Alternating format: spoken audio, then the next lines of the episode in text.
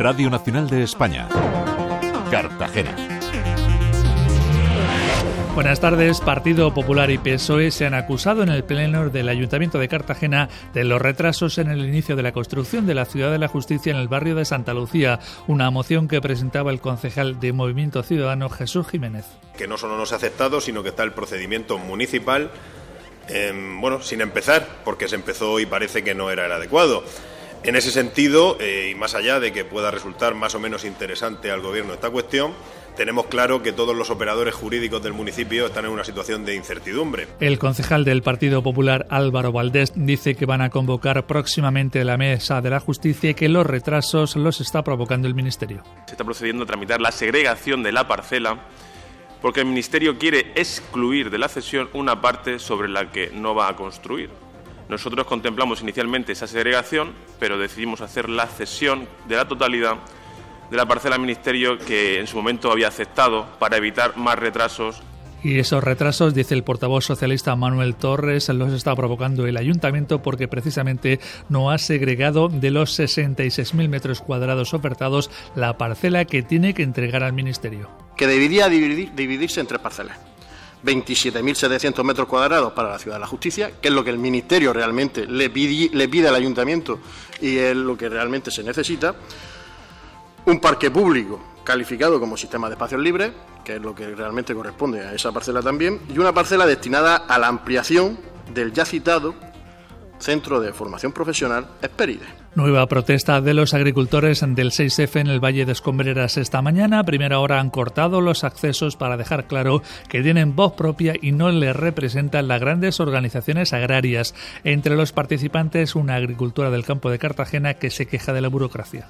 Yo llevo 38 años eh, dada de alta como agricultora y trabajando como agricultora y en los últimos 10 años no mm, veo la forma de poder ir al campo a lo que es trabajar en el campo, que es lo que a mí me gusta, porque la burocracia me asfixia. Una protesta que coincide con el final del plazo para que los regantes del campo de Cartagena acrediten a la Confederación del Segura que cumplen con las medidas cautelares impuestas a las explotaciones del entorno del Mar Menor, una norma que les obliga a justificar que no contaminan el acuífero cuando usan nitratos para abonar.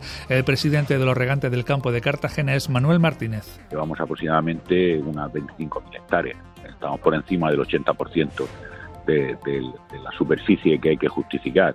Eh, queda parte de lo que se descargó ayer, sobre todo a partir de mediodía, y, luego queda hoy todo el día, hasta las 12 de la noche. Pues yo espero que sí que se va a cumplir, eh, sí que se va a justificar o se va a aportar la documentación rondando por encima del 90% bajar el nivel del acuífero y cumplir al completo la legislación. Esas son las soluciones para el Mar Menor que han aportado los expertos que durante todo el día dialogan en los Alcázares en el gran debate del Mar Menor. Pedro Fernández es miembro de Agroingenieros por el Mar Menor.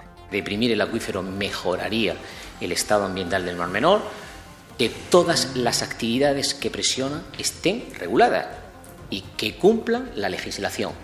Eso es inevitable, pero tanto a la agrícola ganadera como a todas las demás actividades que presionan la laguna. Y en los sucesos, la Policía Nacional ha detenido a seis varones como presuntos responsables de una empresa agrícola que operaba en tres fincas en Lorca, Mazarrón y Águilas, en las que explotaban al menos a, 23 ciudadanos extranjeros en situación de vulnerabilidad. A los arrestados se les imputa la supuesta autoría de los delitos contra los derechos de los trabajadores y ciudadanos extranjeros, así como de un delito de favorecimiento de inmigración ilegal y pertenencia a grupo criminal. Jorge Brocal, portavoz de la policía. Los trabajadores, una vez captados, eran recogidos en puntos previamente concertados con vehículos que en muchas ocasiones compartían junto con el ganado que también era transportado hasta estas fincas agrícolas. Hola. A ti no te conozco, ¿dónde has salido? Soy el vecino de arriba. Como todos los jueves en la Fundación Mediterráneo, en la calle Mayor de Cartagena, Filmoteca Paco Raval, nueva sesión de cine. Hoy se proyecta Últimas Voluntades de Joaquín Carmona. Será a partir de las seis y media de la tarde en una jornada en la que estará presente el equipo técnico y artístico de esta cinta.